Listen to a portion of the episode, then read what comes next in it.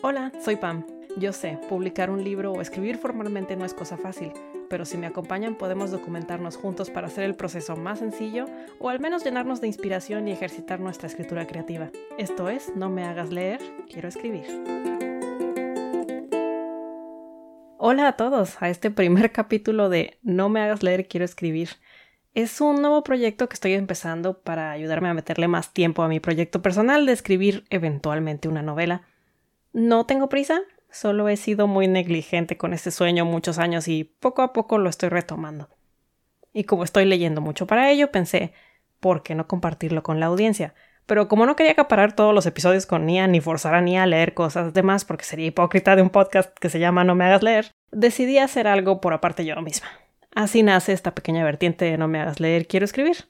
Claro que estos episodios del podcast, por la cantidad de trabajo e investigación que requieren, solo van a ser bisemanales, pero vaya, el diálogo puede existir en medio y espero darles razones para mantener ese diálogo. En estos episodios voy a tener varias secciones dependiendo de los temas disponibles. ¿Qué temas les gustaría escuchar a ustedes? Estoy abierta a sus sugerencias y comentarios como siempre y no duden en decirnos también cuáles son las secciones que les gustaron o no para que vayamos mejorando. Hoy quería empezar por hablar un poco sobre la historia de la literatura. Yo sé, empezar cualquier conversación con la historia de no es lo más atractivo del mundo, pero quédense conmigo un momento. Hablar de la historia de la literatura y entender sus máximos exponentes a través de los años nos puede ayudar a encontrar nuestro propio estilo y enfoque. Ayuda también a entender por qué algunas obras fueron las que se destacaron por encima de todas las publicaciones de una época y cómo podemos nosotros aspirar a generar un impacto con nuestra propia contribución a la literatura.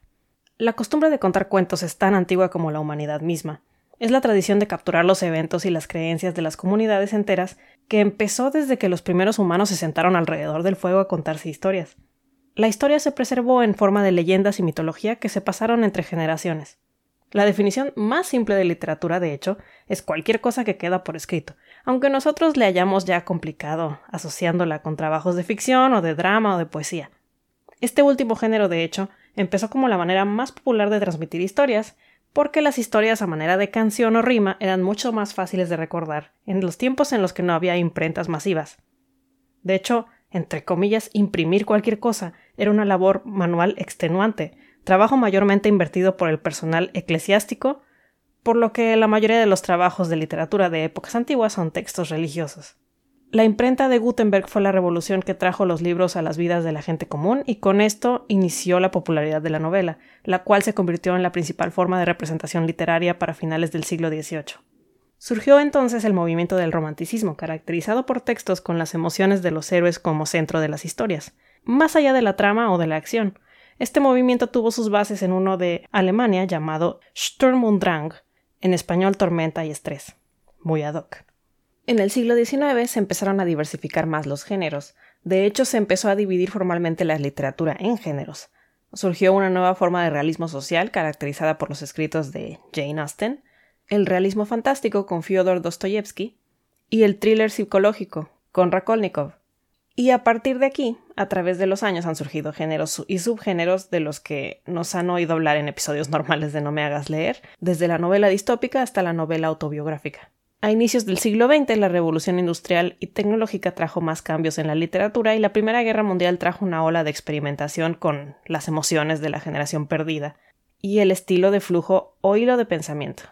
Después de un breve periodo de optimismo y experimentación, la Segunda Guerra Mundial vino a alentar un poco el mundo de la literatura, pues muchos escritores se involucraron en la guerra, ya sea directamente o produciendo propaganda u otras labores en el momento más esenciales. Sin embargo, para los 50 la literatura se volvió una contracultura de cambio tras toda esta violencia.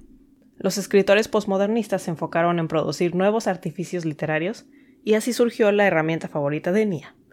Las narrativas con líneas temporales no lineales. ya sé, me va a odiar cuando oiga esto. También surgieron los narradores poco confiables, los episodios de realismo mágico y los finales de opción múltiple. Surgió la escritura del postcolonialismo en países asiáticos y africanos y la literatura sudamericana ganó más fuerza. La escritura moderna hoy en día canta con las voces previamente ignoradas de feministas, activistas sociales, miembros de la comunidad LGBT, gente de color, inmigrantes e indios nativos. El aumento de la difusión y traducción de textos ha permitido la globalización de autores antes oscurecidos por la distancia, y nuestra biblioteca global se ha convertido en compendio de nuestras conexiones humanas y de la celebración de nuestras diferencias. Y con esta nota positiva, vámonos a temas más actuales en esta sección que yo llamo Revistas para Escritores. Actualmente hay revistas para escritores que publican infinidad de consejos para escribir y publicar un libro. Y como no hay tiempo de leerlas todas, quería contarles en esta sección de mis artículos preferidos de varias revistas. Yo leo de cuatro revistas diferentes, la de Writer's Digest, Writing, Writers and Poets y The Writer. Así que hay mucho de dónde sacar material para esta sección.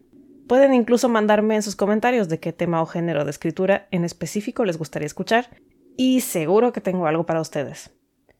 Hoy les voy a hablar de dos artículos que leí en el ejemplar de este mes, The Writer, mayo 2021. El primero es un artículo que se llama Walking Cliché, Tips para evitar personajes cliché en ficción, por Jack Smith. El primer tip que él nos trae es reconocer los clichés en protagonistas. Un protagonista cliché no se siente real, se siente como el tipo de personaje que es. Los más fáciles de reconocer son el villano puramente malvado, al que siempre te imaginas así con el mostacho grande que se peina al hablar, y el héroe puramente bueno. De estos dos tipos de personajes se derivan todos los demás y es importante recordar que, aunque sea trabajo de ficción, estamos tratando de reflejar humanidad y nadie es un ser 100% bueno o malo. Esto los hace aburridos. Tip número 2. Evitar historias cliché. Estas historias comúnmente se derivan de la existencia de personajes cliché, porque estos personajes vienen con acciones y reacciones cliché. ¿Han leído un libro que no les gustó porque sabían exactamente lo que iba a pasar? Bueno, este es un ejemplo muy claro de esto. Tip número 3. Transforma los personajes cliché. Si ya reconociste un personaje así en tu historia, es momento de trabajar. No lo describas físicamente de entrada, por ejemplo. Dale prioridad a sus motivaciones, a las cosas que le duelen, a las cosas que forman su entorno. Dale profundidad. Lo principal es entender el porqué del personaje. ¿Por qué es así? ¿Por qué está en la historia? Enfócate también en darle voz. ¿Cómo habla? ¿Tiene que ver con la región de la que viene? ¿Tiene frases que él personalmente usa mucho? No todas las personas suenan igual, incluso cuando solo estamos leyendo. Tip número 4. Reconoce a los personajes secundarios cliché. Ya que nos estamos preguntando el porqué de los personajes, podemos extendernos más allá de los protagonistas. A veces un personaje secundario demasiado cliché no tiene un porqué, y podemos incluso eliminarlo de nuestra historia.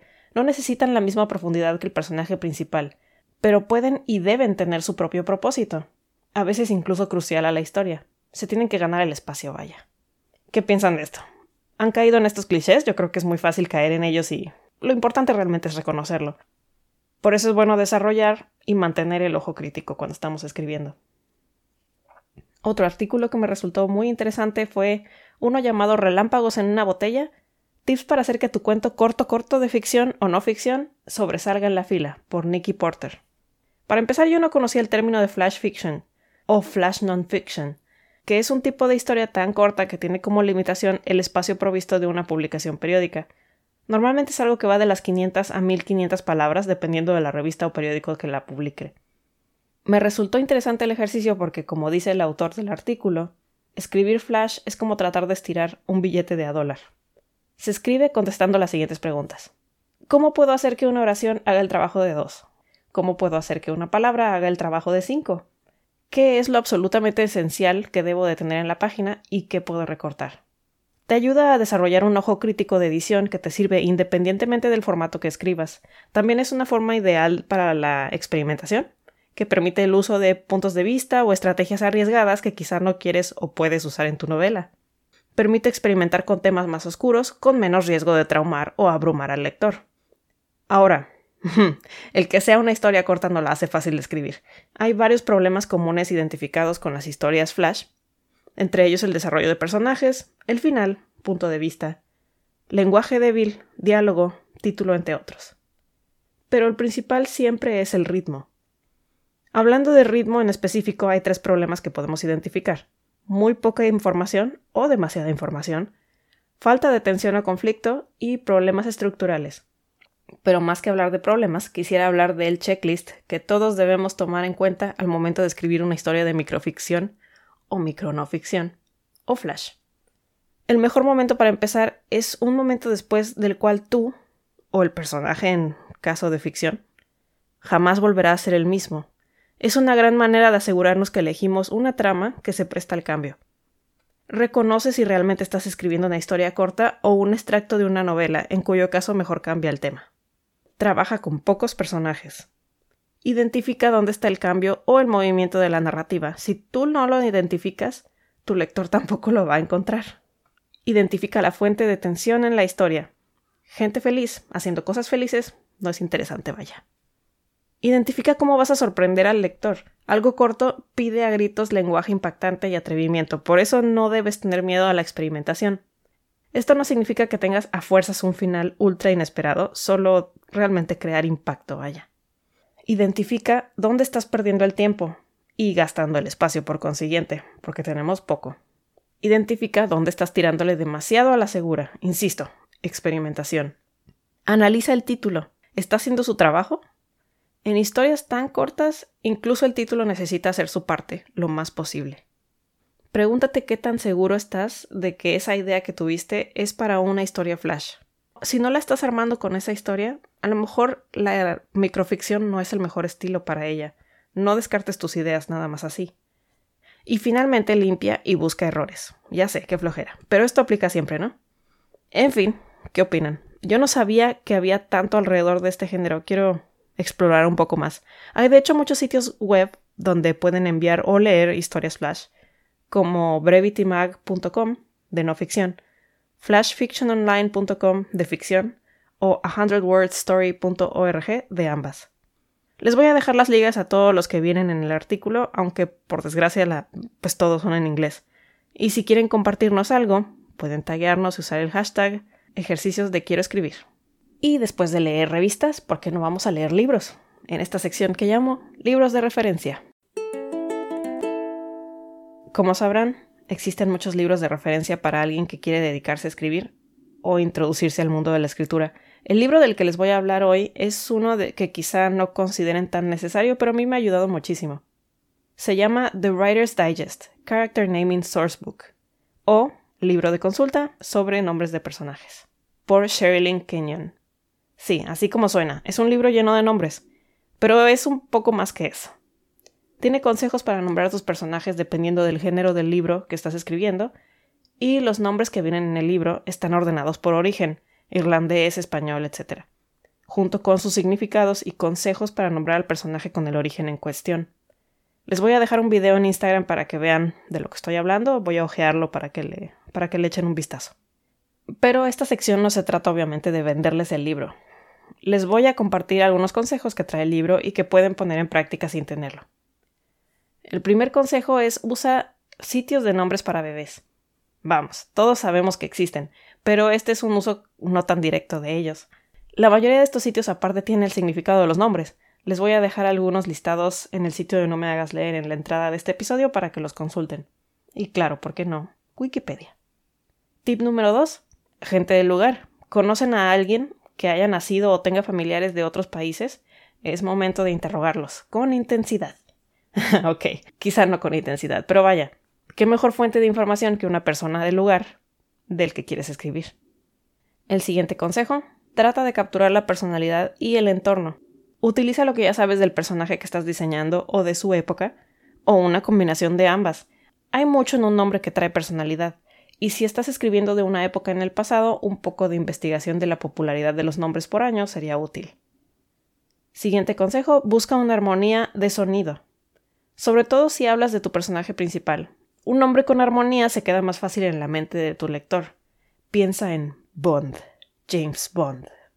O sea, no es que rime, simplemente se queda. Siguiente consejo es usa apodos cuando sea apropiado. A veces llevan la personalidad que el nombre original no llevaba, y eso acaba diciendo mucho de tu personaje también.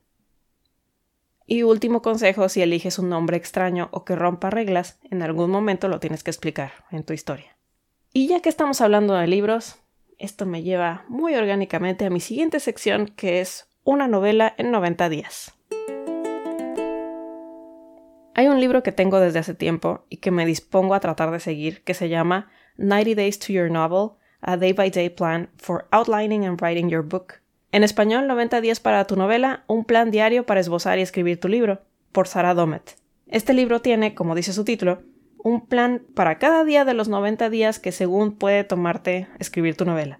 Incluye ejercicios de práctica y trabajos de planeación. Voy a seguirlo hasta el final y a darles mis opiniones durante esta sección conforme lo hago. Esta semana que pasó hice los días del 1 al 3. Sí, ya sé lo que van a decir. Pero si la semana tiene 7 días, lo sé. Pero déjenme les cuento cómo me fue para que entiendan lo que ocurrió. El primer contra de este libro es que las asignaturas por cada día del plan están basadas en el hecho de que no tienes absolutamente nada más que hacer en el día más que esta asignatura de escribir. Sí, supongo que debía haberlo imaginado porque 90 días es muy poco para escribir una novela, pero ni modo, no me voy a sentar a escribir todo el día. Al menos no solo de mi novela, porque también escribo para ustedes. Así que creo que no voy a llegar a los 7 días por semana. Sobre todo porque sábados y domingos me la paso sonceando con mi esposo, la verdad. Pero miren, no tengo prisa, así que eso no es problema para mí. Déjenme ahora sí contarles sobre los días del 1 al 3. Día 1. La asignación de este día es hablar de las memorias que tengas sobre tu niñez a modo de monólogo o brainstorm, lo que puede ser más o menos sencillo. De hecho, esto sí lo acabé en un día. Las instrucciones son muy claras, dicen que escribas todo lo que puedas. Yo escribí dos monólogos más o menos de una página. Oigan, le eché ganas, no me ven así. Día 2. De las memorias del día 2, este día se tienen que seleccionar dos. Uy, ya escribí dos. Y reescribir a modo de escenas. Ahora sí se nos habla de dar más descripciones, aunque no se nos habla aún de diálogo. Que la verdad yo a una de las que escribí sí le puse diálogo, me gusta mucho escribir diálogo. Día 3. Uy, aquí es donde se empezó a poner bueno. En los textos explicativos de este día se nos habla del diseño de personajes. Viene en el libro una hoja para auxiliar el diseño que nos plantea la siguiente lista de características por si quieren anotar para sus propios ejercicios, por cierto. Y también se las voy a dejar en el sitio web. Nombre, edad, ocupación, miembros de familia. Yo ponía a veces nombres o simplemente papá o tres hermanos, etc. Descripción de personalidad, historia, o sea, de dónde vienen, etc.